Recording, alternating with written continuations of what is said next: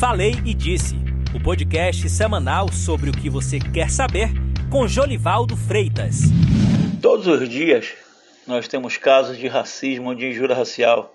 Seja ouviu falar, viu em algum lugar, foi perto, foi longe, mas que o problema continua, continua assim e é necessário realmente atitudes como a do STF é, recentemente, que decidiu que injúria racial não prescreve.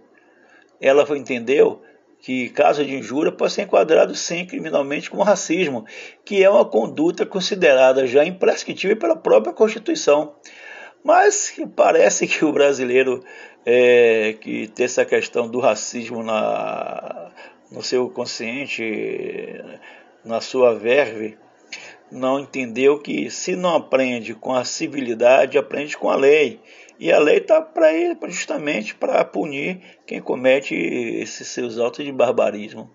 Quer dizer, uma coisa também interessante é que tinha gente que se escondia na idade. Quem tinha acima de 70 anos de idade achava que podia sair ofendendo, sair julgando, sair é, vociferando, porque estaria simplesmente coberto pela, pela, pelo fato de ter idade avançada. Mas não. Agora, pode ter acima de 70 anos tranquilamente que vai preso, vai ser processado, vai sofrer uh, o que a lei determina. Isso é bom, porque o Brasil tem que evoluir, o Brasil que é tão múltiplo, de gente tão dissemelhante, precisa entrar num processo de harmonização, um processo de respeito. O respeito é essencial respeito por quem tem cor diferente, respeito quem tem situação econômica diferente, situação social diferente. Então essa iniciativa do, do, do STF é algo a se glorificar. É interessante, é importante e é bom que as pessoas tenham consciência disso, tanto aqueles que sofrem como aquele que comete a questão da injúria racial.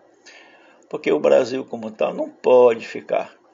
Tem que ir para frente, sabe? Tem que seguir, tem que ver que é necessário respeitar o outro. E o fato de não mais prescrever os casos, o caso de injúria racial, já é uma evolução muito boa. Até a próxima.